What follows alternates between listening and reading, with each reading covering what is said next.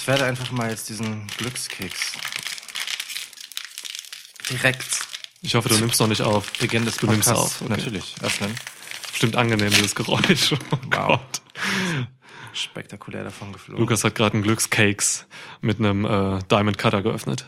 Mindestens. Ich will das nicht. Ich habe Angst vor Glückskeksen. Ich glaube, die verfluchen einen.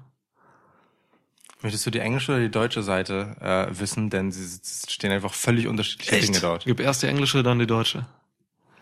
Die englische ist Don't worry, your secret is safe. Oh, krass. Ich habe bei meinem Twitter-Handle stehen, ich bin der, ähm, äh, ich bin Undisputed Era's Best Kept Secret. Das stimmt, du heißt auch neuerdings auf Twitter Undisputed Nick. Ja, guck Ja. mal, dir ist das aufgefallen. Ja, ja. ich finde das gut. das gefällt mir. Ja, und das andere? Versuchen Sie die guten Seiten desjenigen zu schätzen, der Sie liebt. Oder, den sie gerade mit einem ähm, Air Raid Crash vom Top des Käfigs äh, durch zwei Tische gefickt haben. Herzlich willkommen. Im Schwitzkasten. Welcome to a new episode of Schwitzkasten. Schwitzkasten, Schwitzkasten, Schwitzkasten. one of the most pro wrestling podcasts in pro wrestling podcast history. NXT Takeover Wargames 2019 liegt äh, wenige Minuten hinter uns. ja, Wir haben beide verdaut, was wir gesehen haben und dabei gegessen haben. deswegen auch der Glückskeks. Deswegen auch der Glückskeks als äh, quasi letztes Relikt, als letzter Überlebender. Denn ansonsten war das Motto von äh, zumindest den Wargames-Matches definitiv No one will survive. Ist das der Jumper-Song? Das ist der Ja, Jumper-Song, okay. ja. Ich finde das super, nach Ja. dem Ende dieses Matches, wie das dann sofort erklang, ist ein Traum. Ja. So, das nimmt jetzt ein bisschen vorweg, wer gewonnen hat, aber das habt ihr ja hoffentlich eh schon gesehen, denn ansonsten ist dieser Podcast ein einziger Spoiler für euch. Es ist absolut unvernünftig, den zu hören, ohne das Event gesehen zu haben. Das denn, stimmt. Denn sehenswert war es. Das können wir ja direkt zum Einstieg eigentlich mal festhalten. Du bist Niklas, ich bin Lukas. Das wollte ich gerade sagen, verdammt. Ähm, ja, also ein nicht sehenswertes Takeover habe ich in meinem Leben noch nicht erlebt. Das muss noch erfunden werden. Das muss noch erfunden werden. Ähm, von daher, ja, wir hatten hier vier Matches und ein Dark Match. Das erste Dark Match in der Geschichte von NXT Takeover. Ich weiß nicht, ob das erste, Ich habe vorhin tatsächlich nachgelesen. also was Äh, offiziell zum Event, ja, wo, nein, nein, nein, es gab schon, es gab immer ganz viele Dark Matches und die wurden dann immer in der Genau. ähm, Episode nach Takeover ausgespielt. Korrekt. Das erste, ich, ich muss korrigieren, das erste, äh, die erste NXT Kickoff Show, die ein Match hatte, war es. So. Ah, okay, okay. Ja, das gab's vorher nämlich nicht. Ja. Die waren sonst immer nur eine einzige Rückblende. Ähm, und diesmal war das nicht so. Man Ah, okay. hatte Angel Garza gegen Isaiah Swerve Scott äh, in der Kickoff Show. Ja, nach sieben Minuten an, oder siebeneinhalb Minuten hat Gaza mit einem Wingclipper gewonnen. Ähm, wer sich noch weiter über unsere Meinung zu Angel Gaza insbesondere informieren will, der höre unseren letzten Podcast. Die Preview zu ähm, ja, Wargames und Survivor Series letzte, letzten Schwitzwoch aufgenommen. Ja. Sehr empfehlenswert. Äh, hört das bitte. Bitte unbedingt gerne, danke. Okay, schön. Schön, schön, schön. Gehen wir rein. Ähm, also, ne, wir erholen uns noch ein bisschen von, der, von dem Main Event, vom Männer Wargames Match. Es war schon hart, war schon krass, knüpfte an das letzte Männer Wargames Match an letztes Jahr. Generell, es gab das dritte Wargames äh, Ja. Takeover jetzt. Ja. Ja, wie fandst du es so im Ganzen? Im Ganzen ähm, war es erwartungsgemäß, würde ich es mal nennen. Also äh, und damit halt sehr gut. Aber es ist jetzt nicht so, als wäre ich rückwärts vom Stuhl gefallen und es wäre das Beste. Also und es hätte meine Erwartung maßlos übertroffen. Das äh, ähm, diese ähm, Ernüchterung ist das falsche Wort, aber ne, so damit muss NXT halt leben, dass ich dieses Niveau, das wirklich hart hoch ist, von NXT einfach erwarte äh, und enttäuscht wäre, wenn es nicht so wäre, wie es ist. Aber es auch schwierig ist, das noch zu übertreffen, was man ohnehin schon erwartet. So. Ja, ich weiß, was du meinst. Also dieses Takeover Wargames hatte halt ähm, eine große Schwierigkeit. Ähm, es stand dann doch sehr im Schatten dieser Survivor Series. Voll. Weil gerade so die letzten, ich sag mal, zwei Wochen, ähm, auch bei NXT so, ja, schon äh, etwas in Sachen Aufbau zu diesem Pay-Per-View äh, oder Takeover fehlte, Ja. ähm, weil eben Survivor Series präsent war. Und deswegen gab es bei diesem Takeover einfach weniger Story für mich so. Das heißt, ich war weniger als Fan involviert in den Matches. Ähm, die einzige richtige Geschichte wurde eigentlich in dem äh, Three-Way Number One Contender Match erzählt, so zwischen Pete Dunne, Priest und Dane. Da gab's halt eine, eine Story. Ähm, die Wargames Matches hatten auch Story, aber das war halt eine Gruppenstory und Gruppenstories sind für mich persönlich immer so ein bisschen, ah, so ein bisschen neben der, neben dem Radar, Ja. weißt du? Und gefühlt lag das ja auch schon alles ein bisschen zurück, ne? Also äh, wir hatten es ja auch vorhin, als wir geguckt haben, tatsächlich, dass, dass wir uns gefragt haben, wann diese Matches eigentlich so wirklich aufgebaut wurden. Ähm, das war schon präsent, aber ähm, gerade wirklich die letzten zwei Wochen, ähm, äh, als dann die Invasionen anstanden, war Ja. auch NXT einfach sehr beherrscht von der großen Survivor Series Storyline. Das ist nachvollziehbar äh, und auf der einen Seite gut für NXT, weil das Produkt daran ja gewonnen hat im Endeffekt, vor allem an Aufmerksamkeit. Ne? Ja, und Die als eigenständiges Brand. Genau, und die Quoten sind aber auch entsprechend gestiegen durch die äh, durch diese ganze Vermischung sozusagen und die, die Präsenz, die NXT halt auch äh, bei Raw und SmackDown hatte und umgekehrt. Ähm, aber die Kehrseite des Ganzen ist ja tatsächlich, dass ähm, also angenommen, es wurden jetzt wirklich eine Menge Leute auf NXT aufmerksam gemacht, die das vorher halt nicht so auf dem Schirm hatten. Deren erstes Takeover ist dann jetzt dieses. Und das ist halt so eins, wo dann halt tatsächlich so ein bisschen diese ähm, diese besondere Würze über äh, länger erzählte, ähm, gut aufgebaute Storylines dann ein klein wenig fehlt. Ja. Was aber vielleicht wiederum nicht so schlimm ist, weil außer diesen beiden äh, letzten Invasions-Takeovers und halt jetzt Wargames werden die ja vermutlich eh nicht viel gesehen haben. Invasions- für dieses- NXTs meinst du? Genau, ja. Was habe ich gesagt? Invasions-Takeovers. Genau, Invasions-NXTs.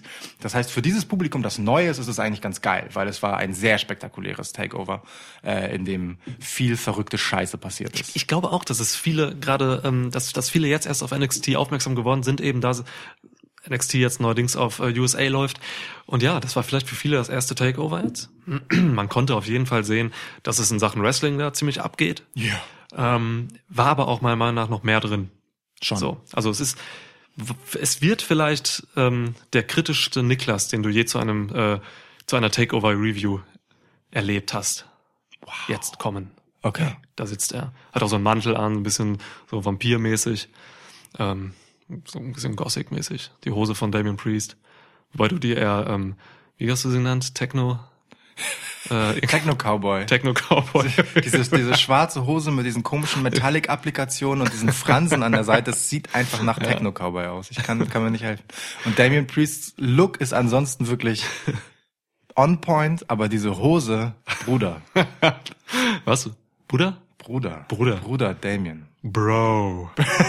ja, aber, Falsches Match. aber auch Ähm, Riddle Bella war so ein bisschen das Match, dem fehlt es ja auch so an der richtigen Fehde. Ne? Das war Riddle ist halt eingesprungen für Johnny Gargano, der sich verletzt hat. Eigentlich sollte es das Match geben.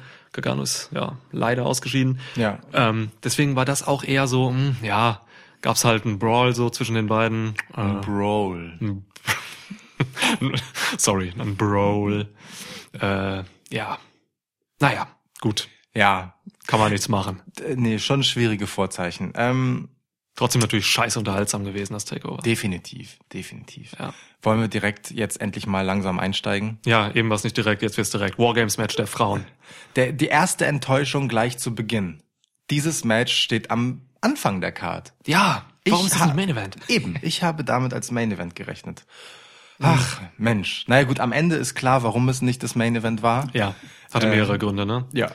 Ein Überraschungscomeback und Genau. ein, äh, ja, und einfach, auch das heftigere Match. Also die, die Männer können schon in einem Wargames-Match deutlich mehr reißen als die Frauen. Deswegen verstehe ich schon, dass das äh, Männer-Wargames-Match zuletzt kam. Äh, wenn man auch die Wargames-Matches einmal vergleicht miteinander, da fand ich das äh, Männer-Match schon deutlich besser. Es war härter, ja, aber Ja, aber ich es- fand's auch kreativer. äh, oh, da bin ich mir jetzt nicht so ganz sicher, ehrlich gesagt.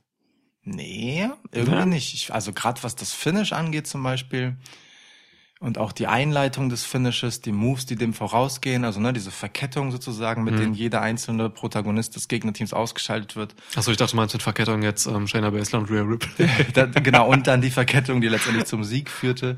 Da, also, nee. Ich Da bin mega wirklich- stolz gerade darauf. Ich habe alles erreicht in diesem Podcast. Das ich war super. Das war wirklich Ja. sehr smart. Ciao. Ich werde den kritischsten Nick erleben, der sich gerade verabschiedet hat schon.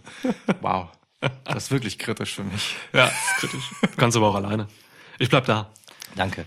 Ähm, nee, also ich würde das, also das Männermatch war härter, ja. Aber ich weiß nicht, ob ich zwingend direkt sagen würde, es war besser. Okay, um dir entgegenzukommen, sage ich mal so.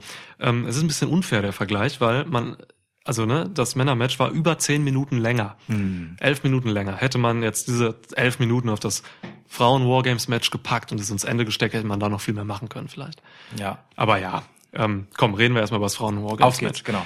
Äh, Dakota Kai, Rhea Ripley, Tegan Knox und Candice LeRae gegen Shayna Baszler, Kaylee, Kaylee, Kaylee Ray. Da sind viele Rays und, äh, und Lees. Candice LeRae und Kaylee Ray. Ist dir erstmal aufgefallen? Candice LeRae, Kaylee Ray. Wo ich das Krass. jetzt gerade so sehe hier. Das ist ein sehr schlechter Reim. Das war kein, oh Gott. Ja, äh, und Bianca Belair. Und Io Shirai. Äh, Genau. Ähm, N- Niemand hat mehr mitbekommen, dass du noch in einer Aufzählung steckst, die du zwischendurch unterbrochen hast. Aber ist egal. Die Leute kennen die Card vermutlich. Ja, vermutlich. Wir gehen davon aus. Äh, relevant tatsächlich festzuhalten äh, beim Face-Team ähm, Rhea Ripley, äh, Tegan Knox und Candice LeRae nicht von Mia Yim begleitet, wie ursprünglich gedacht, sondern von Dakota Kai, die äh, Mia ersetzt hat, welche ähm, zwar zuletzt noch bei SmackDown aktiv zu sehen war, trotz ihrer ähm, oder ja, ich erinnere mich, sie gesehen zu haben. Genau, Ja. trotz ihres ähm, recht harten Matchchens, das sie hatte, um äh, äh, mit Io Shirai. ja. Ähm, bei, bei dem sie auch durchaus die ein oder andere Blessur davongetragen hat. Ähm, dann hier dann doch raus gewesen letztendlich, obwohl sie die ganze Zeit im, im Team gehalten wurde, kommunikativ sozusagen, äh, wurde von einer mh, ungesehenen Angreiferin vermutlich außer Gefecht gesetzt und in der Kickoff-Show dann per Krankenwagen hinfort äh, transportiert, während Dakota Kai dann spontan eher so ins Match rein überredet wurde von Rhea Ripley und nicht so richtig ähm, zu wollen schien, aber und das ist wahrscheinlich noch wichtiger, sie trug eine NWO Jogginghose und Das ist das Wichtigste an der ganzen Sache. Krass. Ja. Ja. NWO. Wann kriege ich eine NWO Jogginghose von dir? Weiß nicht, warum Okay. überhaupt? Du hast bald Geburtstag, ne? Das stimmt. Am 16. Dezember. Das ist auch wahr. Oh Gott, ey, was soll ich noch machen in diesem Podcast? Ja, Alles richtig. Okay. Unglaublich. geil. Ist das ein Schwitzwoch? Ich guck mal auf den Kalender. Das ist krass, wenn das ein Schwitzwoch Kein wäre. Schwitzwoch. Das ist kein Schwitzwoch. Das ist ein Montag. Okay.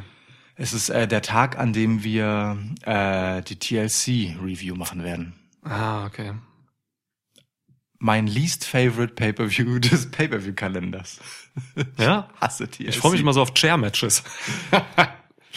Scheiße Chair-Matches. Ja. Zum vielleicht haben wir aber Glück und es wird wieder ein Tables, Ladders, Chairs und Steps. Ach so, ich habe dir gerade aber nur Stairs. halb zugehört. Du hast gesagt, wir haben da eine Review an deinem Geburtstag. Das ist korrekt. Geil. Geburtstagsepisode. Ja. Okay, ähm, ja. Was sagst du zum Match? Gut. Also wie gesagt, äh, Stimmt, du hast schon ein bisschen was gesagt. Ich bin mir nicht so recht sicher, ob ich das, das Männermatch unbedingt besser fand. Mhm. Ähm, allein, also das hier hatte auf jeden Fall, man muss es so sehen, äh, das, das Männermatch hatte so einen, ich sage mal, vorprogrammierten Wow-Effekt, ja, mit diesem äh, offen gelassenen vierten Teamspot beim Face-Team. Mhm. Äh, der, die Überraschung war quasi, also ne, sie schwebte in der Luft, wer wird es bloß sein? Ähm, dafür gab es dann im Damenmatch eher ein eine unvorhergesehene Überraschung. Insofern das, und das nehme ich jetzt einfach mal direkt vorweg, ähm, Dakota Kai heel geturnt ist. Und das Witzige daran ist, dass so bei der Entrance der Damen wir beide doch so darüber gesprochen haben, Mann, diese Dakota Kai, die ist schon auch einfach sympathisch, ne? Die ist einfach Das sympathisch, so ein, ja. So ein Kaugummi-Gimmick zwar irgendwie, aber die ist irgendwie voll sympathisch. Also, Mensch, zack.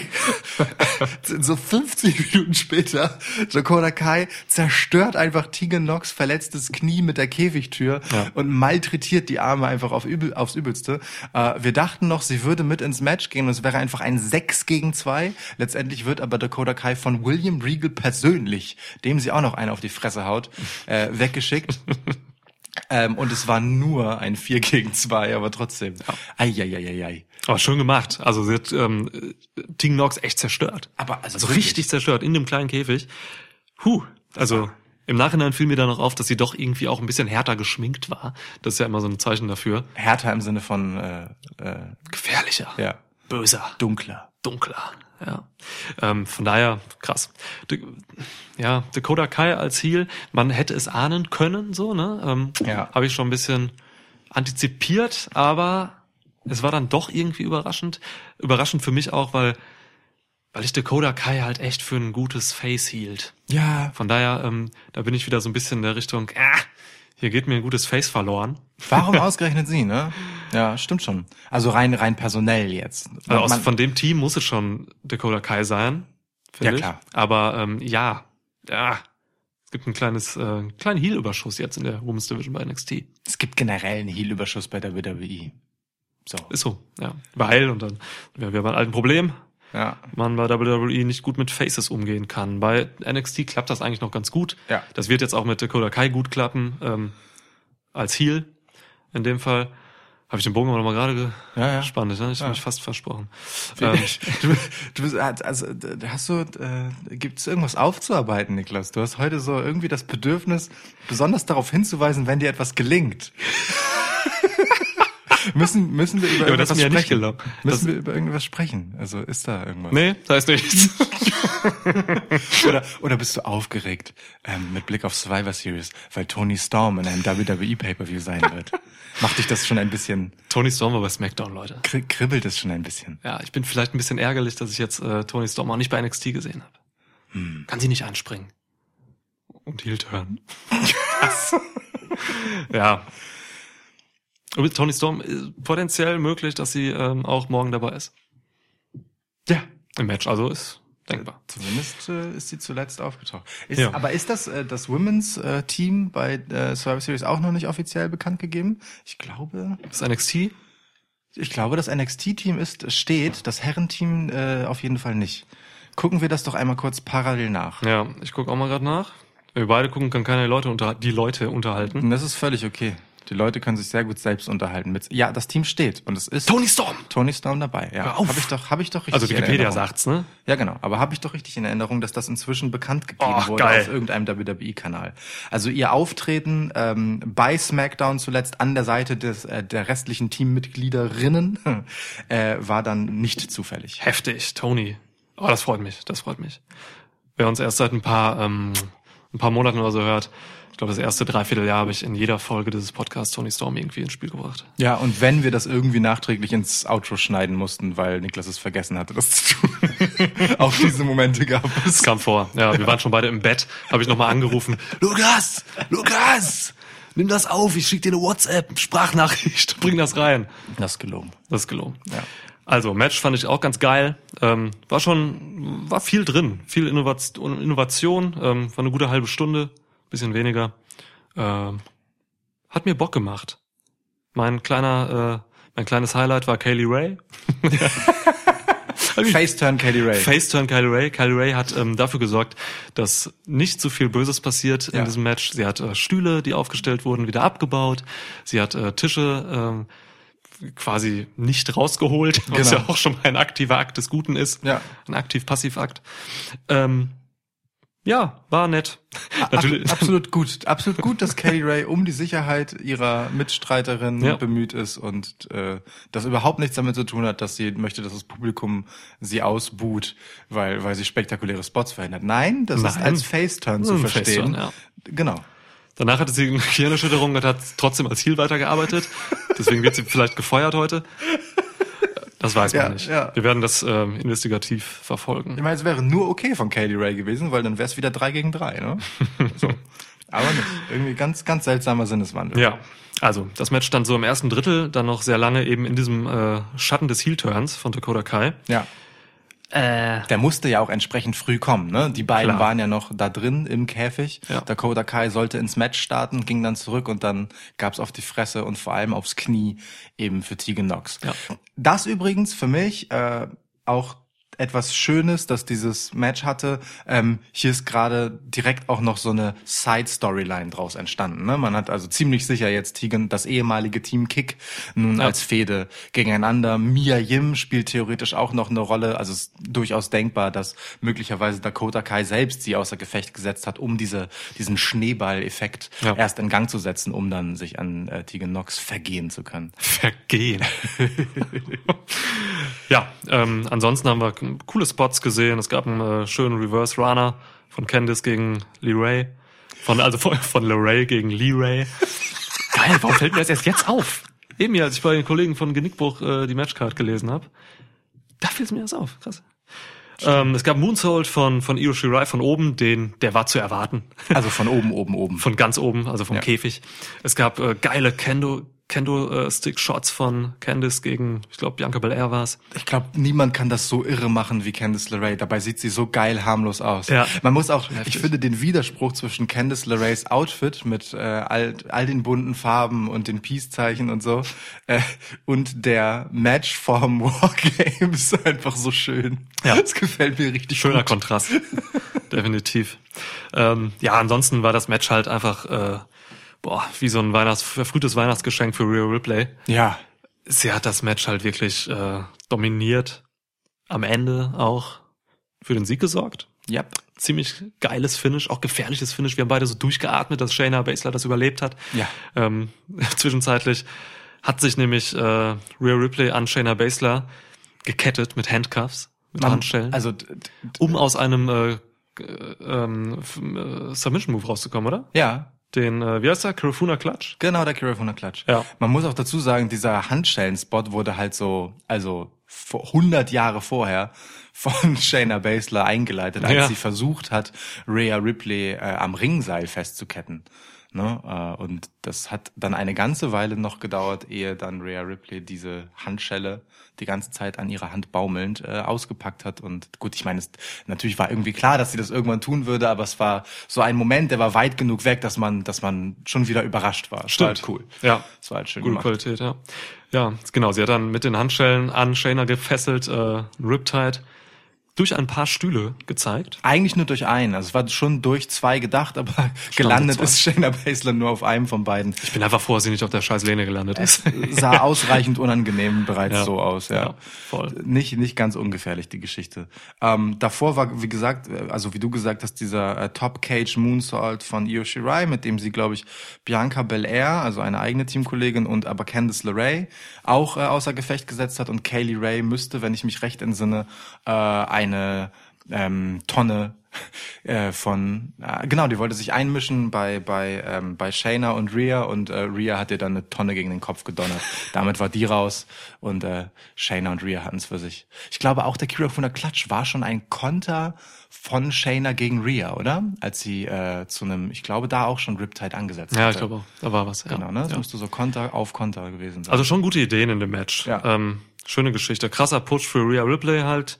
Ähm, ich leg mich fest, ähm, Rhea wird diejenige sein, die Shayna entthront. ja, confirmed. also hiermit, hier, Ja. hiermit von uns festgesetzt. Ähm, Ich mache einen Haken dran. Ja, bitte. Zack. Für, Okay. für, für 2020 oder noch dieses Jahr? Äh, Na, dieses Jahr nicht. Nein, nein. Dieses Jahr nicht. Sind wir uns einig? Ja, WrestleMania will ich Shayna Baszler noch als äh, Titelhalterin sehen. Ah, doch so lang noch. Ja. Okay, das ist ein ganzes Stück. Ja. Weil äh, die Fehde Rhea Ripley, Shayna Baszler, die kündigte sich ja nun doch schon auch ein bisschen an, dass die über Wargames hinausreichen wird. Haben die doch noch mal ein bisschen was zu überbrücken. Okay, Zeit. lange, ne? Ich sag mal so, okay, aber ich, ich bleib nicht? bei, ich will das so. Aber ja, es kann schon sein, dass es eher abgeht, weil, ja, es stimmt schon, Rhea Ripley hat halt jetzt dieses, äh, diesen, diesen Dampf hinter sich, ne? Also müsste man vielleicht jetzt schon in den nächsten Wochen irgendwie. Ähm, Profit mal, mal, mal so in den Raum geworfen, äh, sagen wir mal Royal Rumble Wochenende. Rhea Ripley holt den Titel von Shayna Baszler. Shayna Baszler ist beim Women's Royal Rumble mit dabei. Bam. Bam! Und Das geht. Das geht, ja. machen wir das mal vielleicht so. Ja. Ähm, die haben ja angekündigt bei diesem Takeover, das nächste schon, ne? In Portland. Yes. Wird das zum Das müsste das Rumble Rumble Wochenende sein. Schön. Kommt im, ja, kommt hin. Ist immer so. Ja. Cool. Geil. Schön. Also schön, schönes schön, Match, gutes erstes äh, Takeover Wargames Women's Match. Schön. Ja. Würdiges Debüt. Voll. Und die Frauen sahen auch halt alle gut aus. Es sah niemand schlecht aus. Nee. Ganz ehrlich. Also Das- Bianca Belair hatte ihre geilen Momente, ihre Power Moves, so. Ähm, hat auch viel eingesteckt. 450 Splash einfach mal ausgepackt. Einfach so. mal ein 450 Also, Splash. Bianca Belair ist Ja. so die ganze Zeit irgendwie da im Women's Roster unterwegs und macht so nice Matches und so. Ja, sie ist ziemlich athletisch und auch irgendwie auch ganz schön kräftig. Meine Güte, ist eine Kante. Also jeder bei Undisputed Era hätte gern so einen Körper wie Bianca Belair. Also schau doch mal. Und dann, dann plötzlich so bei NXT, bei, beim im Wargames Match, weißt du, ein Match, das eh schon so vor harten Spots strotzt, Ja. packt sie dann auf einmal so ihren ersten kranken High-Flying-Move aus. So. Ja, Das ist schon ganz geil. Ja. Mal so nebenbei. fand ich gut. Finde ich auch sehr, sehr gut. Gefällt mir gut. Das, die einzige Schwachstelle war tatsächlich äh, ein bisschen die Eröffnung des Matches. Io Shirai startete rein, wir haben uns sehr gefreut, das Publikum auch. Bisschen unfair für Candice LeRae dann auf der Face-Seite, die dazu kam. Ähm, Im Prinzip schon die beiden offensichtlichen ähm, Anfänger für, also Anfänger im Sinne von äh, Starter des Matches, keine Ahnung, mir fällt keine bessere Formulierung dafür ein, weil äh, die beiden sind halt erfahren, haben unendlich viel Kondition und unendliches Und haben eine. Geschichte, ne? Die haben eine Fehde gehabt. Genau. Und, Und dazu ja. noch eine Storyline miteinander. Das Publikum war aber trotzdem eher so auf bei den IO-Chants, was dann halt ein bisschen Ja. blöd für das Face-Team war, aber das ist bei NXT ja ohnehin äh, alles erst einmal egal. Hauptsache Dynamik, Hauptsache Spannung, Hauptsache eine elektrisierte Crowd. Und gerade bei den beiden fand ich es schon schade, dass äh, man das Gefühl hatte, Candice LeRae worked ein bisschen zu sicher. Den einen oder anderen Move hat sie dann doch etwas ähm, zurückhaltend genommen. So, da gab es so, da gab es so, Mhm. Ne, ja. Genau, so, so ein, zwei Geschichten. Äh, das eine Mal, als sie mit dem Gesicht quasi in die Käfigwand gedrückt wurde, da, da war einfach sehr sichtbar noch ihre Hände quasi schützend davor gehalten. Ja, so ein Unsinn bei den Moves tut ja auch nicht wirklich weh. Eben, ne? Ja, so, und ja. das andere war dann halt so ein irgendwas, wo ihr Gesicht hätte auf der Matte oder nicht, ich glaube sogar auf dem, auf der äh, Eisenplatte, Stahlplatte, Entschuldigung. Marmor, Äh, Gusseisen.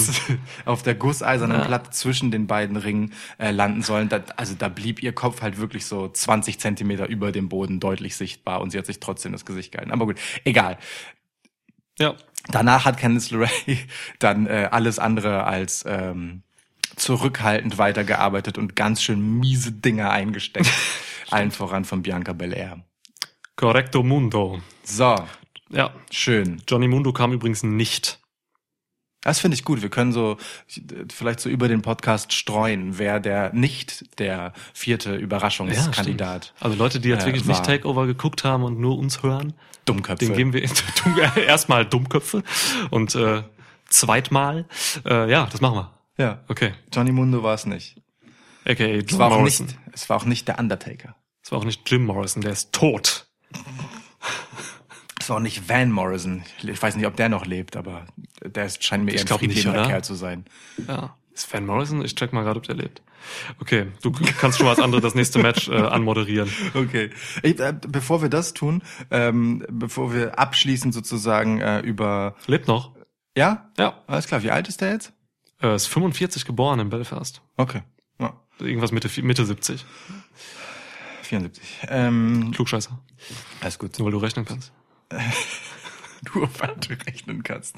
Ähm, eine Sache, die äh, im Zusammenhang mit den Wargames-Matches nicht unerwähnt bleiben darf, ist dieses diese Regelwerk-Einblendung zu Beginn.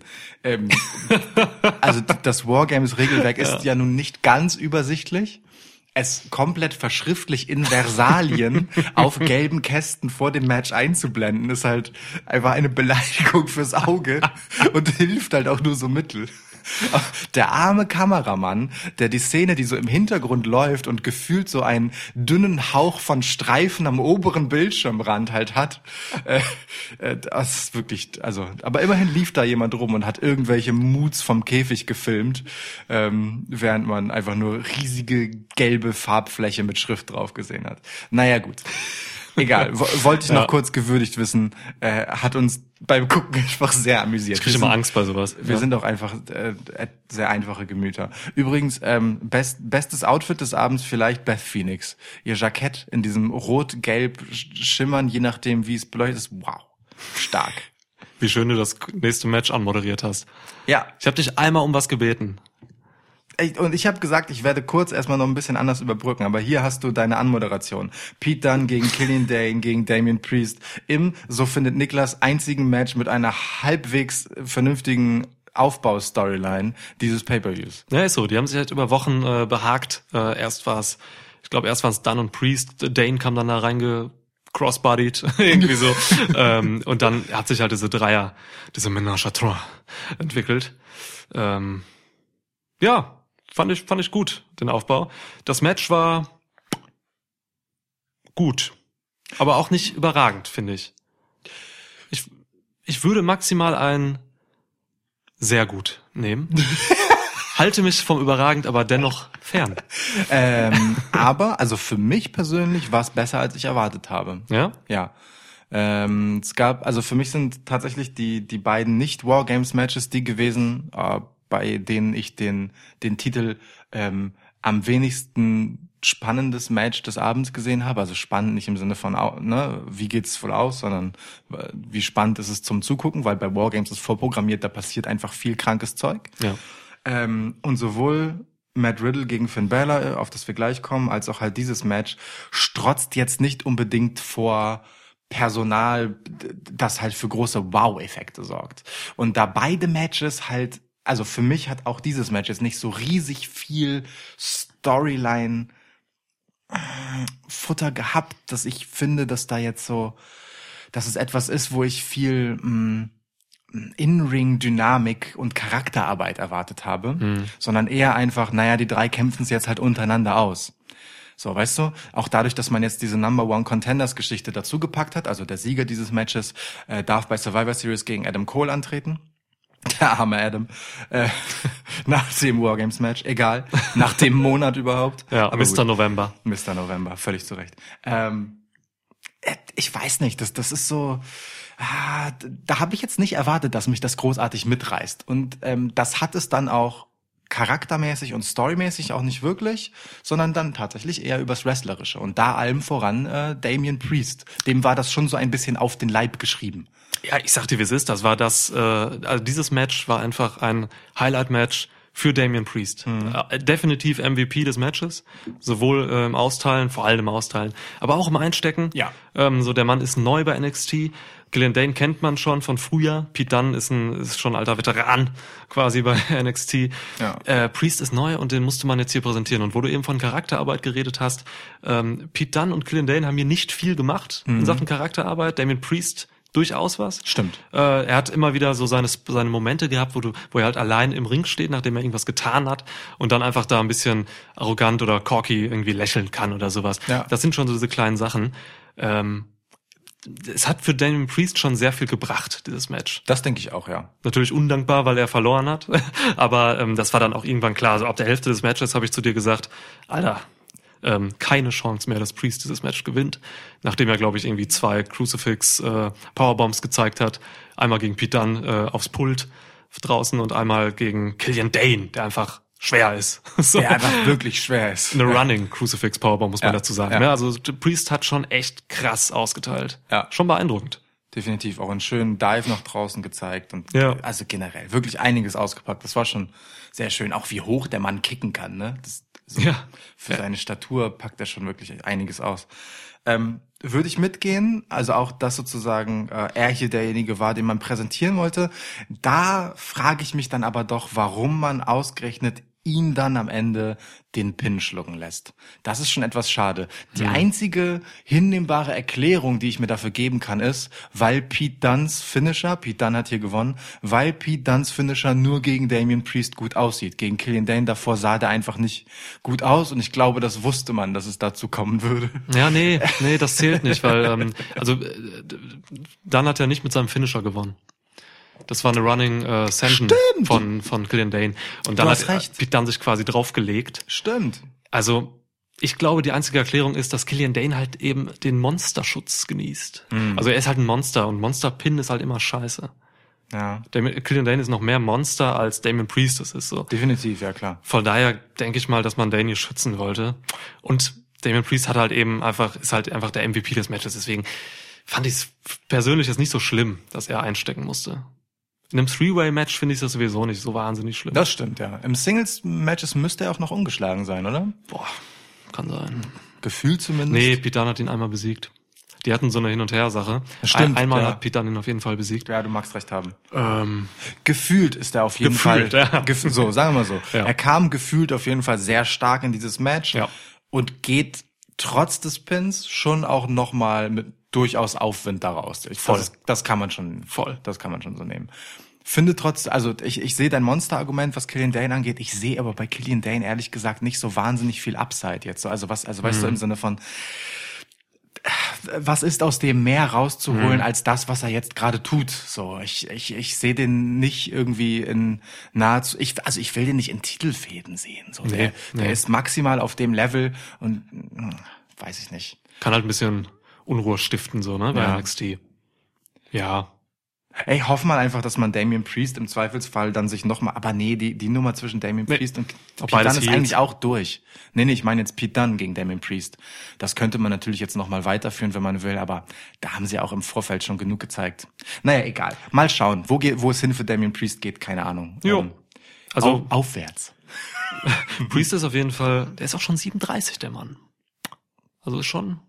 Hat aber glatt geleckte Haut wie ein äh, Anfang 20-Jähriger. Guck dir sein Gesicht geleckt. an. Da ist kein Fältchen, mein Das Freund. stimmt. Punishment Martinez. Ja, ähm, mit dem, also das war ja ein Number One Contender Match. Mhm. Ich habe so ein bisschen das Problem. Ich glaube, ich habe das in der Pre-Show auch gesagt zu diesem in der Preview letzte Woche. Ähm, Das war diese Woche. oh ja, es war Mittwoch. Ja.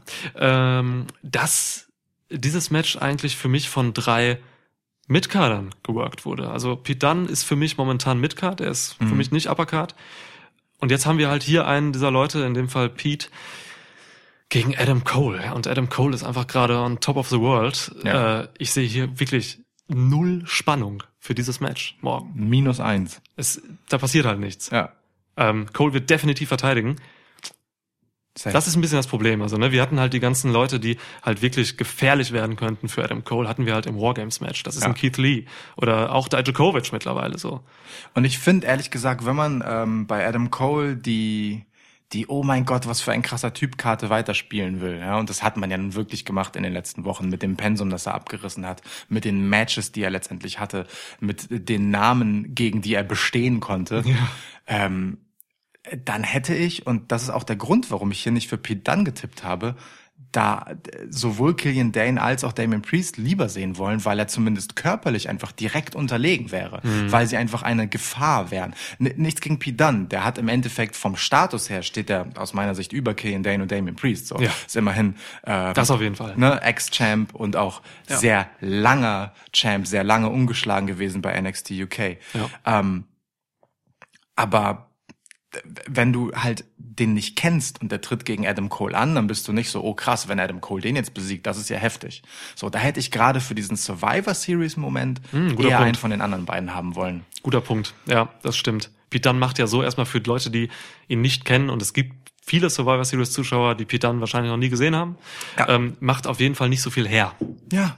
Also man muss dann schon, und dann hat man bei Survivor Series wahrscheinlich auch nicht so den Rahmen wie bei einem Takeover Singles Match, wo Pete dann halt wirklich zeigen kann, wer er ist so. Ich bin halt mega gespannt, wie Pete dann vor dem Survivor Series Publikum funktionieren wird. Ob er Mhm. da halt auch so einschlägt, wie er das beim NXT Publikum zum Beispiel tut, ne?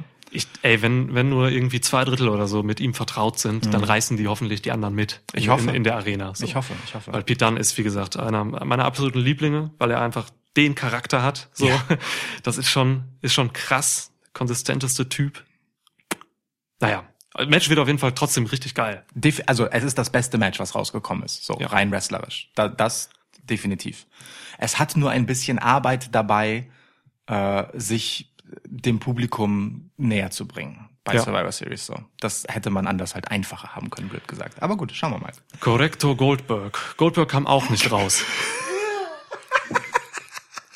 Zieh das durch. ähm, auch auch Tegan Knox war nicht der mysteriöse vierte Teilnehmer im Takeover Match. Nein. Äh, im Wargames Im Match Wargames, ja. der Herren. Ähm, und auch äh, auch auch Velveteen Dream nicht. Velveteen Dream war ja äh, in der in, in der Preview quasi unser Storyline-Tipp, weil es passen würde, weil Undisputed Era ihn äh, letztendlich außer Gefecht gesetzt haben vor inzwischen über einem Monat. Aber ähm, da war auch die Berichterstattung schon so, der ist wahrscheinlich noch verletzt. Ja, der Rücken. Der Rücken. Der hat Rücken. Ist so, ja. Schade, wäre halt auch ein krasser Moment gewesen, wenn der Film hier rauskommt. Gut, gehen wir weiter. Gehen wir weiter. Match Nummer drei. Finn Balor gegen Matt Riddle. Gegen Matthias Rätsel. Ja. Der rätselhafte Matthias. ja. Oh Gott. Ja. Wie Ja, fandest du stimmt. Oh Gott, Riddle. Ähm, ja, das war so ein Match. Stimmt. Bis hierhin volle Zustimmung. das voll in Ordnung war. Total gut. Ich habe äh, Finn Balor gerne wieder gesehen, so im Ring, jetzt gerade mit seiner Heel-Attitüde und so, macht er einfach noch viel mehr her. Ja. Äh, war auch ein starkes Match, aber war halt auch irgendwie nicht mehr als ein starkes Match, weil das, wie gesagt, eine sehr kurzfristige ähm, Entscheidung war, Matt Riddle jetzt hier noch reinzupacken äh, gegen Finn. Ja, Spannung war für mich auch gar nicht drin, weil Null. es klar war, dass Finn Balor hier gewinnen muss. Das tat er auch mh, als Comeback-Typ quasi. Äh, ja, ich war zufrieden, war ein gutes Wrestling-Match, ey. Das geilste an dem Match war eigentlich dein Kommentar. Du hast irgendwann einfach, also Lukas hat zwischendurch einfach gesagt, völlig kontextlos, ich will, dass äh, Matt Riddle mit Randy Orton zusammen teamt. Und ich gucke ihn nur so von der Seite an und denke, wa warum? Und er sagt, deren Finisher könnte dann RK Bro heißen. Fand ich stark. Ja. Es war nicht ganz ohne Kontext. Dem voraus ging einfach so mindestens ein Move, ähm, bei, bei dem Mauro Ronaldo halt äh, die Vorsilbe Bro anstatt einer anderen Silbe benutzt hat. Und ich glaube, es war Broton.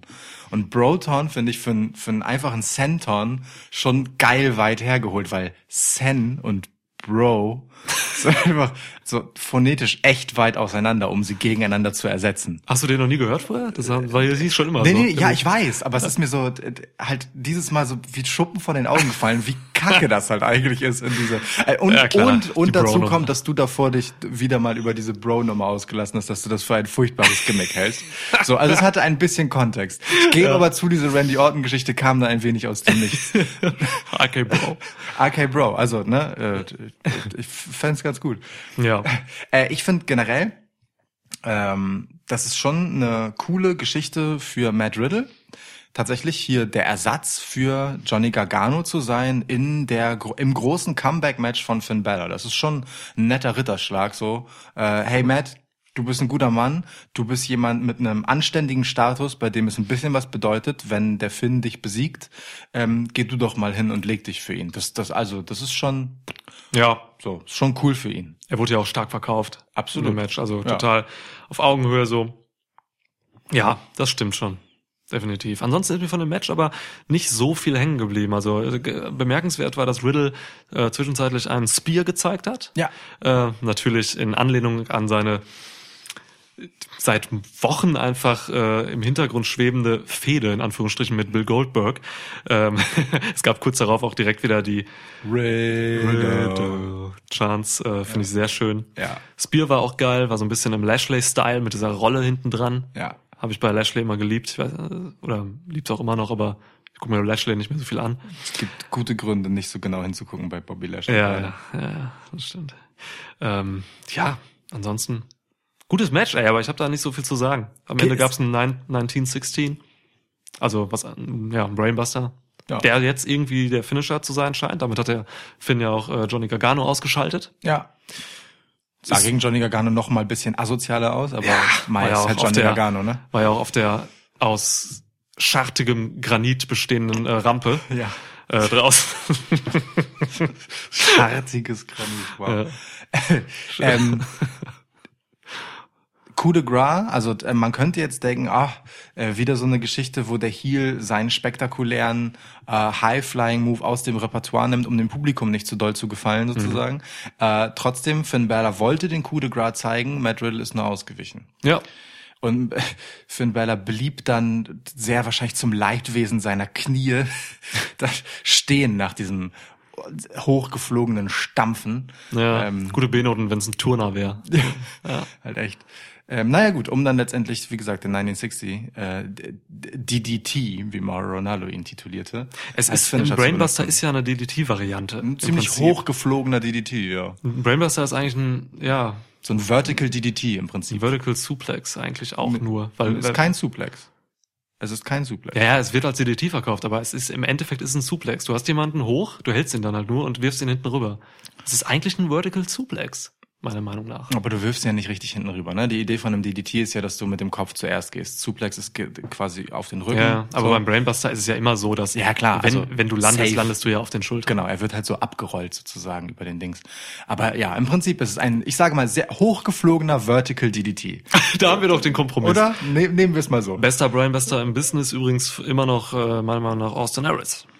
Austin Harris ist äh, hat er schon immer gut gemacht, zumindest bei TNA.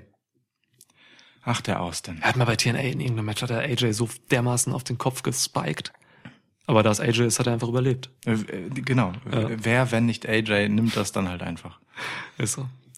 Ich Ja. vermisse Austin Aries ein bisschen. Ich auch. Aber den TNA Austin Aries, muss ich dazu sagen. Bei WWE ist er nie wirklich angekommen für mich. ja.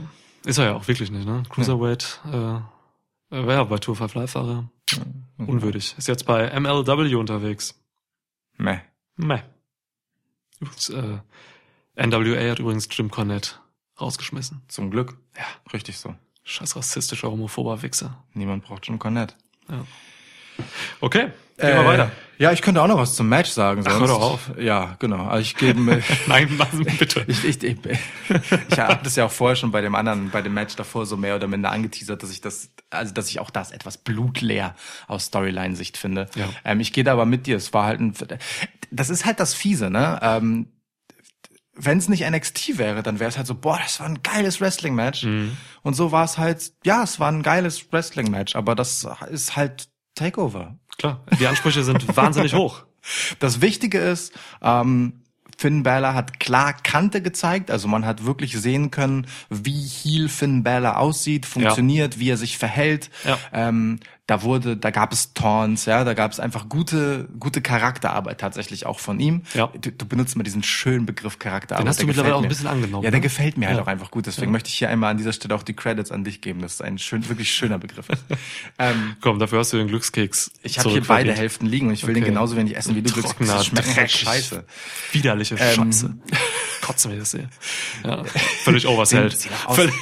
Sehen auch aus wie Schnäbel, Schneckenschnäbel. Ja, Schnäbel. Das, das passt schon. Von so einem Papagei oder so. ich habe noch nie in meinem Leben auch ein, ich habe einmal einen gegessen, glaube ich, aber ich esse die Dinger nicht. Sind viel zu Ich süß. lese mir den Kram da drin, ja. Ähm, jedenfalls, ähm, für Finn Balor war das natürlich ein wichtiges Match. Mhm. Ein, ähm, wie gesagt, gutes, aber halt auch jetzt keins, von dem man in, äh, keine Ahnung, einem halben Jahr sagen wird, boah, weißt du damals noch, das NXT-Debüt-Match von Finn Balor, krass.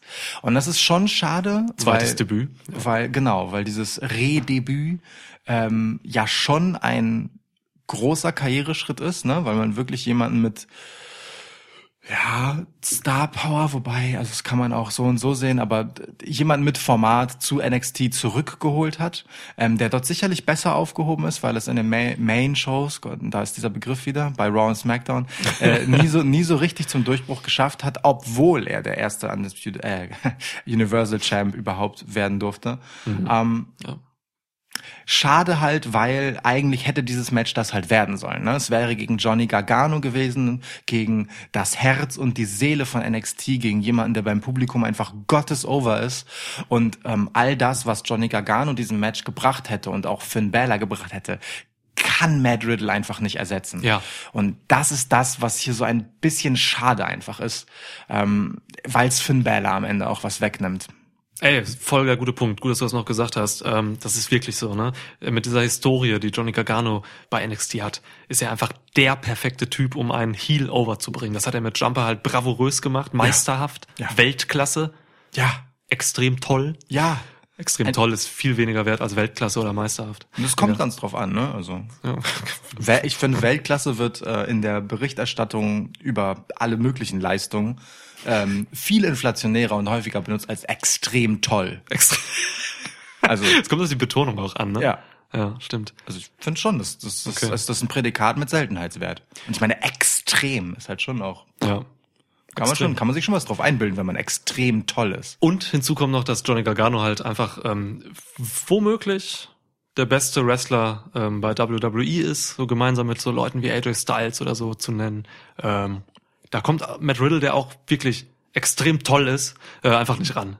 Und ich würde nicht sagen, Matt Riddle ist extrem toll. Matt Riddle ist schon sehr gut. Sehr, sehr gut. Aber nicht extrem toll. Also neuer Superlativ geschaffen. ja. ja, Ah, schön. also viel mehr gibt's dazu auch nicht zu sagen, ne? Nö, deswegen gehen wir jetzt auch weiter. War auch das kürzeste Match Ja, von den, von den. Vieren in der Main Card, oder? Nicht mal eine Viertelstunde. Ja, schau. Ja, schau. Ja, Also, ciao. Bevor wir jetzt zum Wargames-Match kommen, müssen wir noch irgendwen sagen, der nicht in dem Wargames-Match als äh, vierter Teilnehmer Ja, auf die Matte trat. ähm, Brock Lesnar. Brock Lesnar war nicht in diesem Wargames-Match. Nee, Ja. Kane Velasquez auch nicht. Habe ich wirklich beim Gucken. Wir haben dieses Spielchen beim Gucken auch schon so ein bisschen nebenbei gemacht. Kane Velasquez war wirklich einer der Namen, die viel. Stellt euch bitte einfach vor, pl- plötzlich wäre einfach Kane Velasquez aufgetaucht in dem Match. Völliger. Unsinn. Warte, ich habe mir fällt jetzt gerade noch einer ein, den hatten wir noch nicht. Und ich glaube, ich glaube, das wäre etwas gewesen, das, also das Publikum wäre durchgedreht. Shane McMahon. Oh, Shane McMahon. Mieses- Schlimmster Moment in der schlimmster Wrestling-Geschichte, In der wirklich. Historie von Wrestling. Alter, Ja, Shane McMahon im Wargames-Match. bei NXT, das, also, boah, meine Güte. Dominik Dajakovic, Keith Lee, Tommaso Ciampa und, verraten wir später, gegen The Undisputed Era. Die auch einfach wirklich als Undisputed Era rauskam. Ich fand's bisschen schade, dass man äh, uns es genommen hat, dass nacheinander alle vier angekündigt werden und alle zur exakt gleichen Entrance-Musik rauskommen. Immer wieder neu starten. ja, ja, ja, klar, natürlich. Also, ne? Ja. Roderick Strong. Schnitt. Bobby Fish. Ja, ja, ich, äh, Kyle O'Reilly. Lukas zieht das durch, wie ihr gerade merkt. Adam Cole. Dun, dun, dun, dun, Ich bin kurz eingeschlafen. Das stimmt überhaupt nicht. Du warst hellwach. Du warst hellwach und quietschvergnügt. Erzähl mir nicht vergnügt. Ich habe es genau gesehen. Ich gucke immer noch auf diese Glückskeksschnäbel, deswegen bin ich Ja, vergessen. ich mach die weg. Ja, danke. Ähm, Aus deinem Sichtfeld. heftiges Match, 40 Minuten, an, äh, fast 40 Minuten. Verraten wir, wer rauskam? Ich, ja, ich hadere so Das mit mir, wann, wann der richtige Moment Ey, ist, das zu tun. Das haben wir schon oft gebracht, dass wir solche Sachen einfach wirklich vergessen haben. Da ist jetzt in diesem Match eigentlich unmöglich zu vergessen. Das aber stimmt. Bevor wir es vergessen, es wäre schon lustig, wenn wir es nicht sagen. Das wäre schon wirklich witzig. Vor allem, also wir setzen ja eigentlich voraus, dass Leute das Event gesehen haben, wenn sie das Ja. hier hören. Insofern können wir es auch, also wir können es einfach weglassen, das zu sagen. Wir lassen es einmal weg. Ja.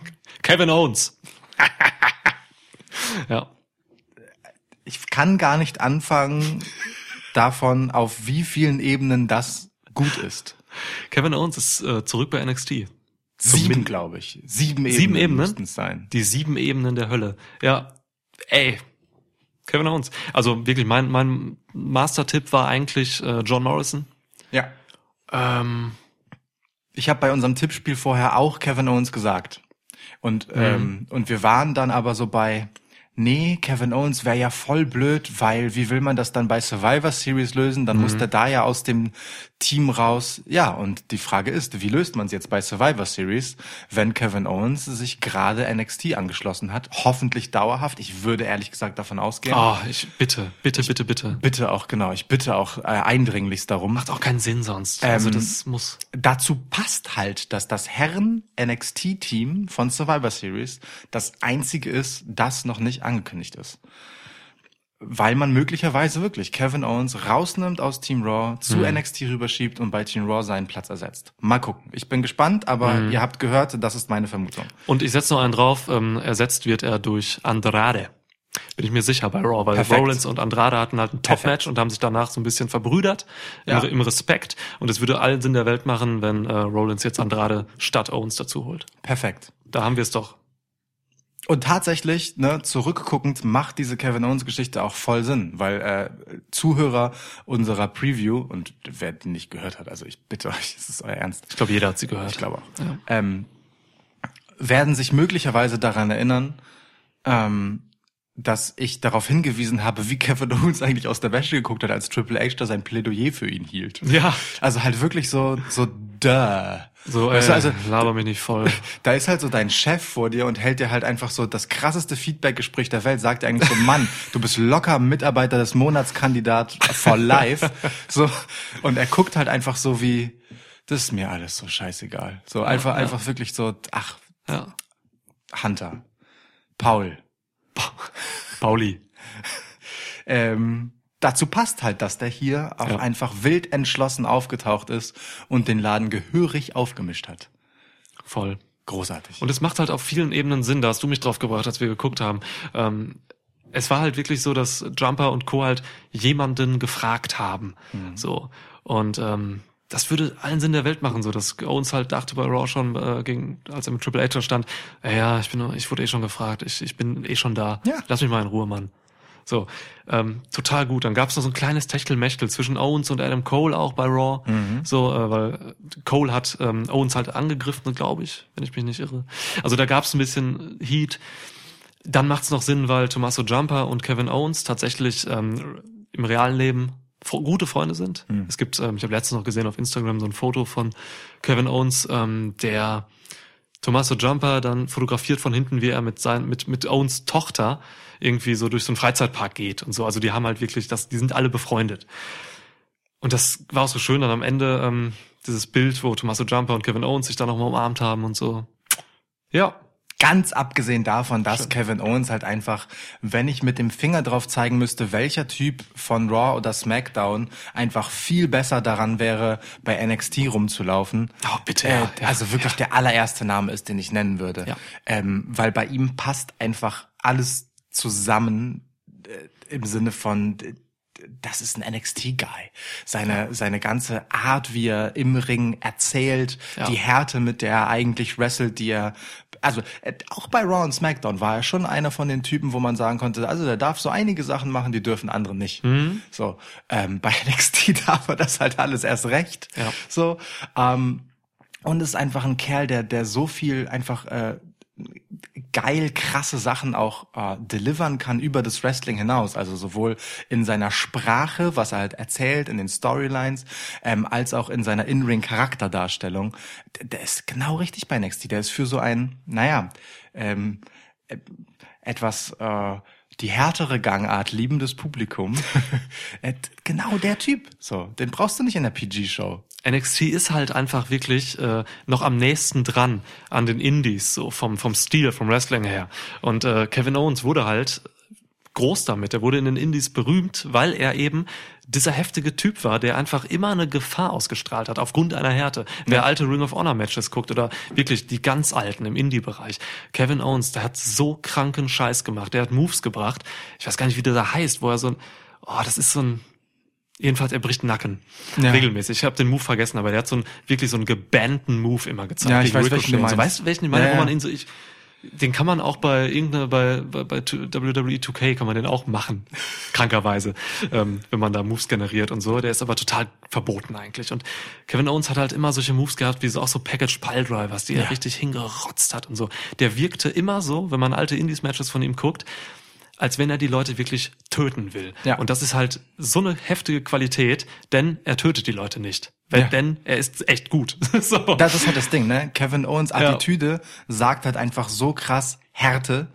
Ja. Äh, und gleichzeitig ist er halt so ein guter, sicherer Worker, äh, trotz seiner überhaupt nicht danach aussehenden Statur. So. Yes. Yes. Das ist wirklich Das ist ein Jahrhunderttalent. Wirklich. wirklich absolut faszinierend und es ist für mich auch beschämend, dass wir ihn in unserer Liste von wirklich sehr, sehr guten Wrestlern, die besser sind als Seth Rollins, nicht genannt haben.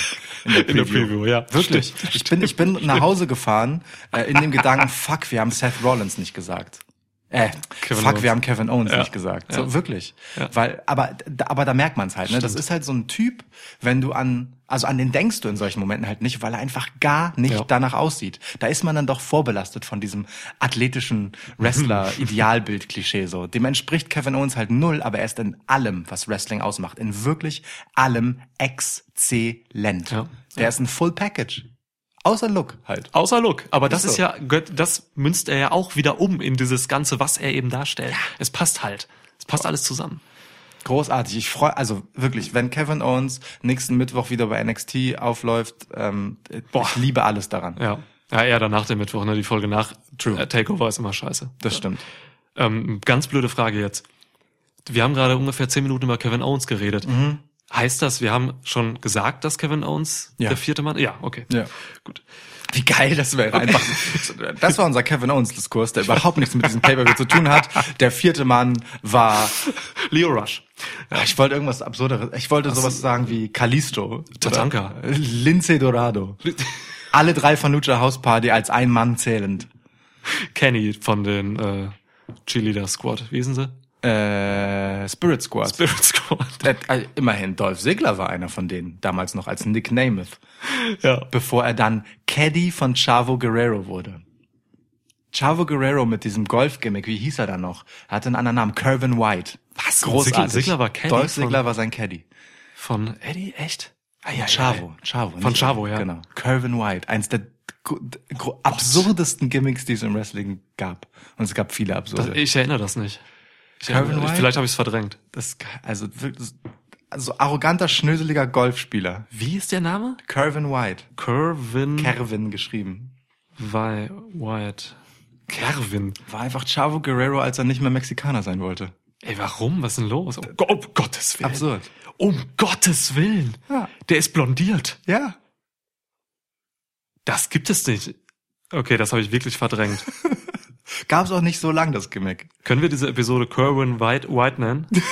Es gibt gar keine Das Gründe. gibt es doch nicht. Und da ist Dolph Ziggler als Caddy. Ja. Nick Namath hieß er damals. Du hast nicht gelogen. Er sieht ein bisschen aus wie Nick von den Backstreet Boys da, damals. Bei der Spirit Squad hieß er noch Nicky. Hier durfte er wenigstens Nick Namath heißen.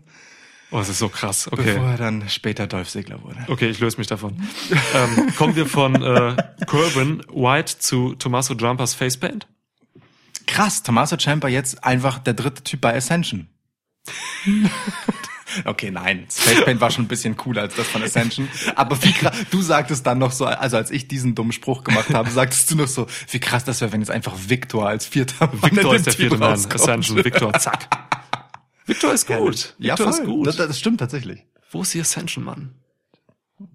Bestimmt irgendwo bei Main Event und so. Ja, Ich guck das nicht. ich auch nicht. Ja, ähm, Wo waren wir jetzt bei Wir dem waren beim- beim Sprechen über dieses Match? ja, und es war krass. Also, ne, abgesehen vom krassen Facepaint, Tommaso Jumper ist einfach the man. Ja. Oder? Also so Ja. wie er diese diese Leaderrolle in diesem Wargames Match oder auch bei ähm, beim Survivor Series Aufbau als Repräsentant für NXT hinter Triple H äh, so verkörpert und so, das ist schon krass. Tommaso Jumper ist wirklich seit seinem Comeback nach der Verletzung jetzt, ey, mal wieder besser denn je. Der verbessert sich immer. Ich sag dir was.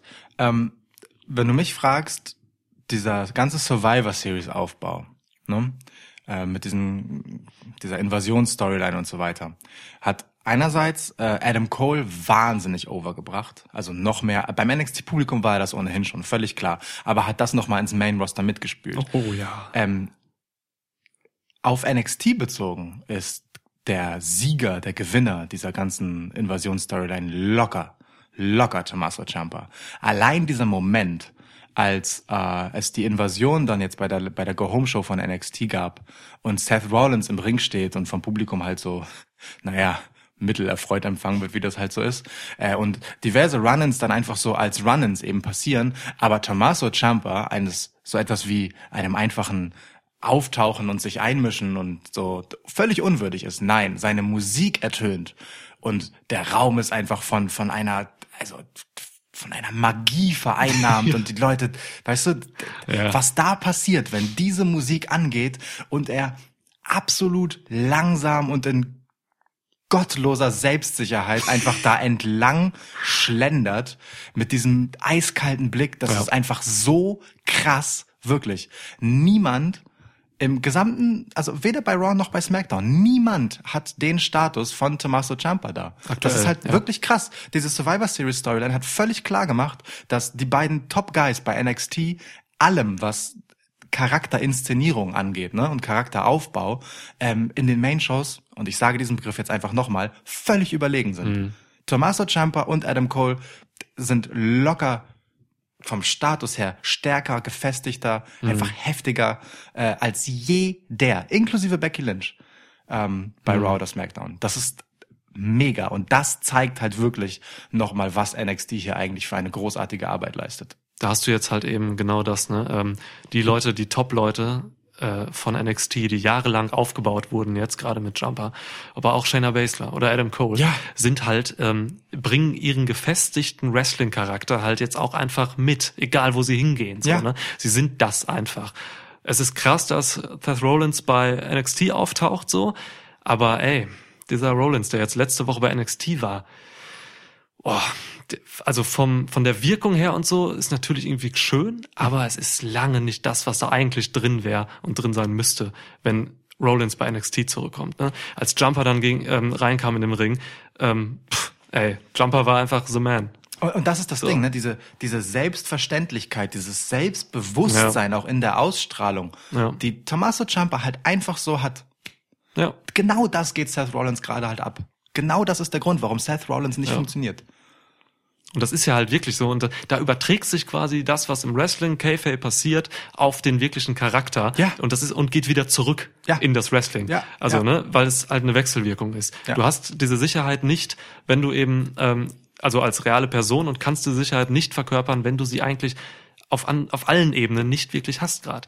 Und das Krasse ist, wenn wir uns kurz einmal vor Augen führen, was bei Tommaso Ciampa eigentlich gerade los ist. Der Mann kommt von einer karrieregefährdenden Verletzung zurück, nachdem sein Run davor nach recht kurzer Zeit von genau, also nachdem er von der Verletzung zurückgekommen ist, von einer erneuten Verletzung unterbrochen wurde. So, der hat eigentlich allen Grund, angefressen und frustriert zu sein. So, Seth Rollins dagegen ist ein Dauerläufer. So, äh, ne? Ja. Also hier, hier prallen einfach Welten von, von auch so, ähm, naja, Schicksalsschlägen wirklich aufeinander, ne?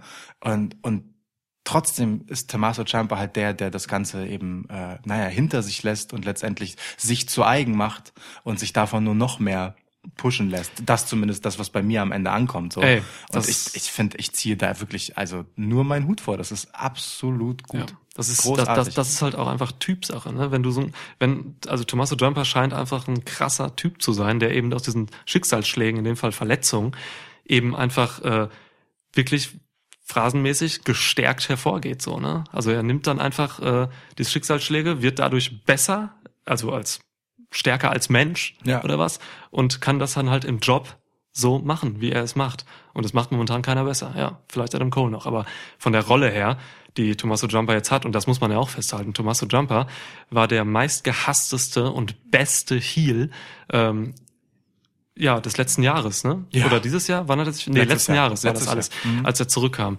Ähm, also das ist schon heftig, dass man hier jetzt einen Face-Charakter geformt hat, der aber eben nicht irgendwie, keine Ahnung, an Charakter, an Härte, an das, was Tommaso Jumper eben auch als Heel definiert und stark gemacht hat, ähm, missen lässt. Er ist halt jetzt einfach Tommaso Jumper weiterhin, aber eben als Face. So. Dieser Moment, in dem Seth Rollins im NXT-Ring steht und Tommaso Ciampa rauskommt und all das zusammenkommt, muss der unangenehmste Moment für Seth Rollins sein. Wirklich, weil der hat, also der Ja, kommt da stimmt. rein und hat all das, was du nicht auf die Reihe kriegst. Ja, so, ne? Also das schreibe ich jetzt gar nicht nur Seth Rollins allein zu. Da hat natürlich auch die Creative-Arbeit viel mit zu tun. So. Das Booking, wie ja. man genau, wie man wie man ihn letztendlich bookt. Und Ja. ähm, aber er leistet da schon auch seinen Beitrag zu mit dem, was er sonst so erzählt ähm, außerhalb der WWE-Shows, ähm, ob nun auf Twitter oder bei irgendwelchen Pressekonferenzen, Interviews etc. Das ist wirklich eine absurd krasse Geschichte, auch äh, was die Charakterwendung angeht. Aber das zeigt halt, wie gut Tommaso Ciampa halt einfach ist. Ne? Ja. Ähm, das, ist, das war ja ein Typ, der konnte einfach wochenlang ohne Themesong rauskommen, weil die Buhrufe seine Themesong waren. Das war der beste Theme-Song aller Zeiten. Und wirklich, das war, wir, wir, wir haben es ja wirklich beide einfach gehasst, als er dann plötzlich einen Themesong hatte. Ja, der ist Ähm, aber auch gut. Der ist wirklich geil. Der ist auch wirklich Ja. geil. So, ne? Das Publikum johlt den auch geradezu Ja. mit. So. Ähm, der passt auch einfach perfekt zu ihm. Und dass du daraus halt einfach so von jetzt auf gleich äh, einen Face-Charakter gestrickt bekommst, zeigt halt einfach, dass der auch als Heel letztendlich für etwas stand, ähm, was ganz unabhängig davon, ob er jetzt gut oder böse ist, einfach einen Wert hat. So. Ja. Ja. Mega. Mega. Mega. Herrlich, herrlich. Und auch Seth Rollins hat ja diese Geschichte des meistgehassten Heels, ne? So, ist ein bisschen länger her, aber nach seinem Turn gegen Shield und so, sein Championship Run, so, klar, der hatte, also der war der absolute Top Heel der Company. Nur, Mega, klar. tja, Tja. Da stehen wir jetzt ein bisschen anders da als der gute Tommaso. W äh, wundervoll, also wirklich. Äh, Tommaso Ciampa und Adam Cole auf jeden Fall die MVPs der ganzen äh, Survivor Series Aufbau-Storyline, ob jetzt bei NXT oder bei Raw oder bei SmackDown. Auf jeden Fall. Die beiden Adam Cole halt vor allem auch wegen Pensum, ne, was der alles gewrestelt hat in den Ja. letzten Wochen und auch harte Sachen. Ey, heilige Scheiße. Generell, Undisputed Era waren allgegenwärtig, omnipräsent. Ja. Äh, sowohl jetzt halt für den Wargames-Aufbau und für den, aber auch für den Survivor Series-Aufbau. Ja, und haben sich auch hier wieder mit allem reingeschmissen, was sie so haben. Ne? Das Match war krass, es war hart, es ging durch Tische, es ging gegen Käfige, heftige Moves, ähm, Canadian Destroyers. Äh, wir haben eigentlich alles gesehen, was man erwartet hat. Von Außer oben. den, außer dem Package Piledriver von Kevin Owens, aber den hat man ja auch nicht erwartet. Den hat er aber zweimal angetäuscht. Ja. Äh, Fand ich gut, was hier angeteasert wurde in diesem Ja. Match generell. Ja. Also, ich glaube, Owens bringt den Package Piledriver zurück. Ja. Sonst, sonst kündigt man das nicht an. Ja, ich denke auch. Das ist, das ist so, so ein schönes Nugget, das man dem Publikum hier hinschmeißt. Ja. Ähm, es war ja letztendlich ja auch der Move, wenn ich mich nicht völlig irre, der Owens erstmal dann außer Gefecht gesetzt hat bis zum Final, ja, bis zum Finalspot. Ich meine ja, ne, er hat dann letztendlich an Panama Sunrise auf dem, auf dem Stahl zwischen den beiden Ringen Auf dem äh, einstecken rostigen. Kupferdraht. Gestärkt Also auf. immer, äh, es wird immer weiter weg Platin. von dem, was, ja, genau. ja. Ja. Auf dem Obsidian. zwischen den beiden Ringen. ähm, hat er einfach ein Panama Sunrise. Also, Gibt es Obsidian? ja, klar. tatsächlich etwas, ja. Äh, äh, nee, was war denn das? Ja klar, gibt's Obsidian. Ich dachte immer, Lapis Lazuli wäre ähm, nur ein in, in, in einer Fantasy-Welt bestehendes äh, Gestein. Das klingt für mich wie ein, keine Ahnung, serbischer Fußballspieler. Aber weißt du, was ist das? Das Blaue. So, ich Ja. weiß, bei Minecraft gab's auch und so Lapis Lazuli. Ich dachte immer, das wäre ein Fantasy-Ding und dann habe ich letztens einen Stein davon gesehen. Ich so, heilige Scheiße. Heiliger Stein. Heiliger Stein. Äh, wie sind wir da hingekommen? Die Faces haben gewonnen. Sag ich mal einfach. Stimmt. Ja. Und coolerweise, und das, das äh, finde ich auch wieder sehr, sehr gut, ähm, nicht über Kevin Owens.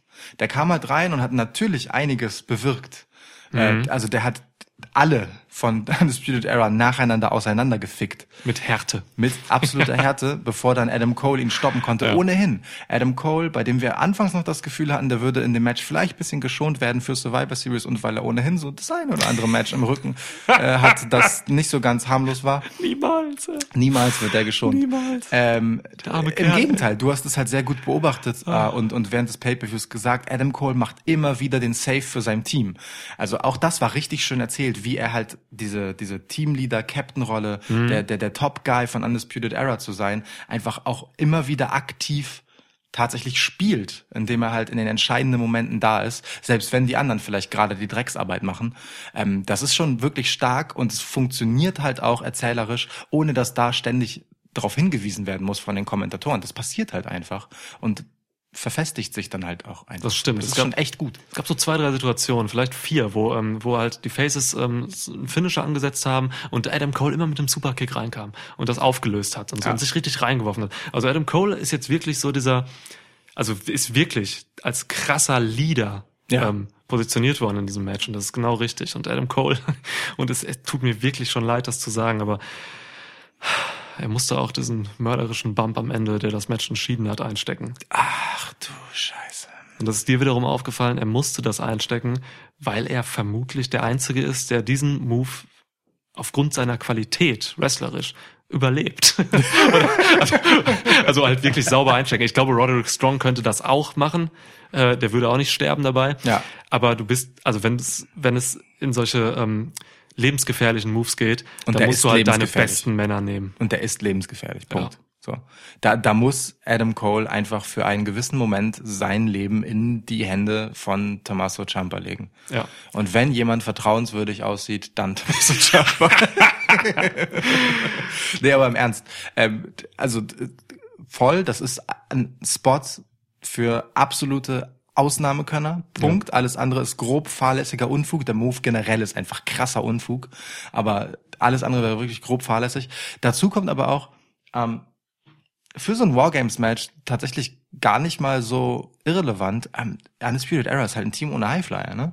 Es gibt einfach niemanden, der legitimerweise Ja, nach oben ja. auf den Käfig klettern könnte und da irgendetwas vorhaben würde, Ja. äh, außer vielleicht Adam Cole. Der macht das auch nicht am laufenden Band, aber der ist immer mal wieder für sowas gut.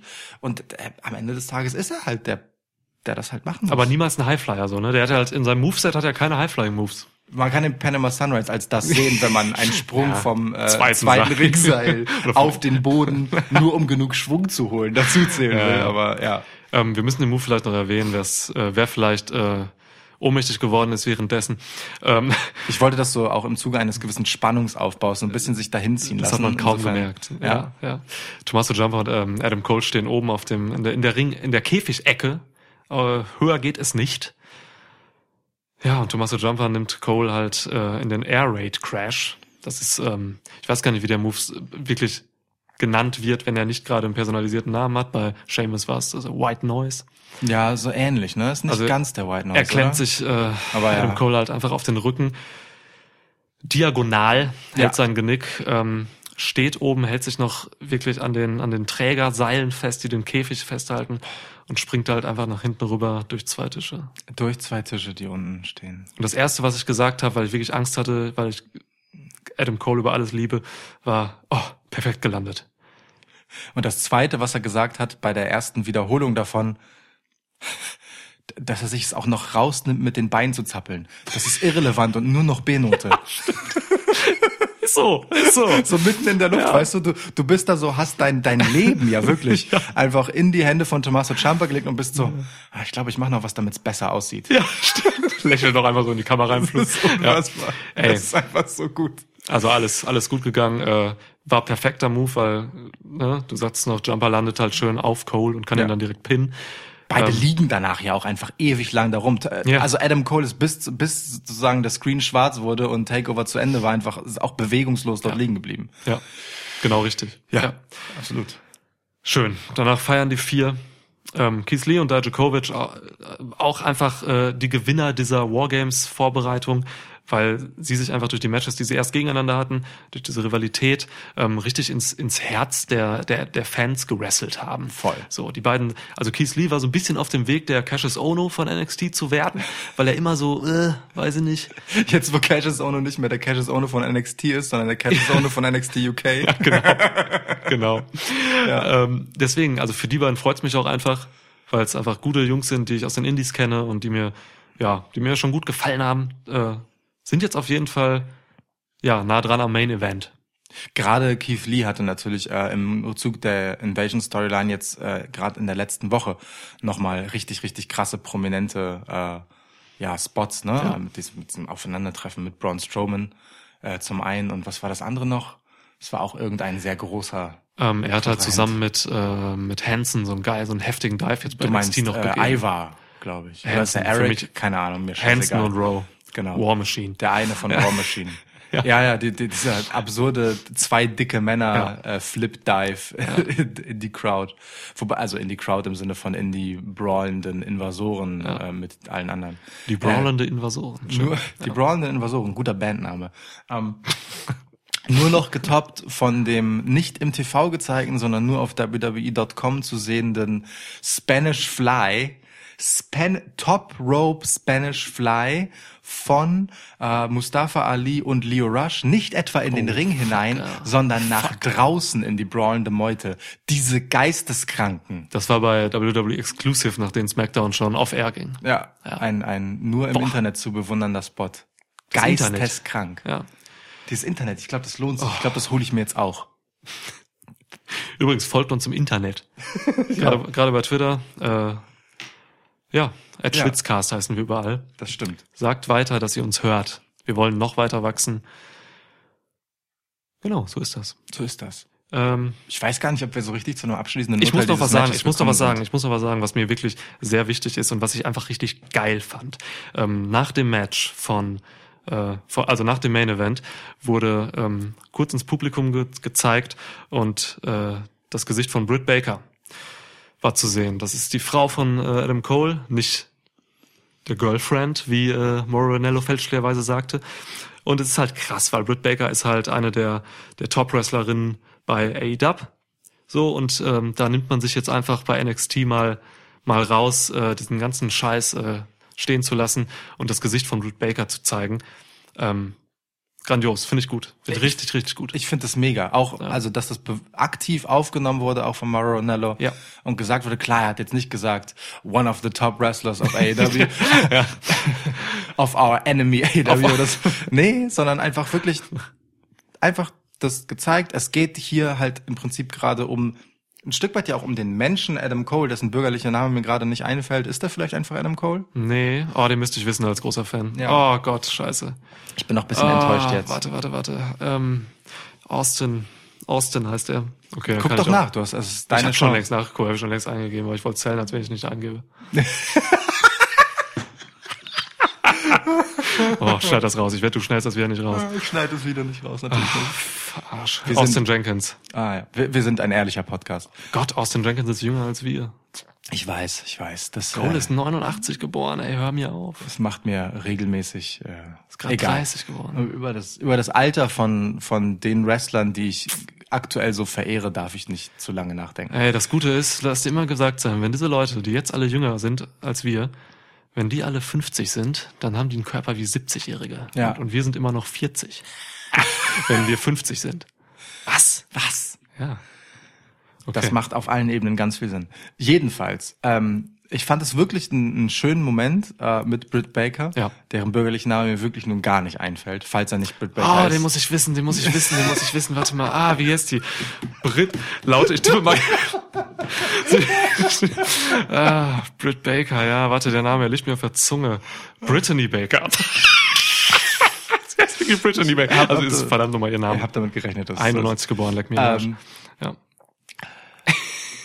Dieser Moment, in dem man auf Britt Baker filmt äh, und das einfach erwähnt, dass sie liiert mit Adam Cole ist, ähm, ist tatsächlich schön, weil Adam Cole ja wirklich gerade einfach für das Produkt NXT sein Leben riskiert hat. Das muss man auch einfach mal so sagen.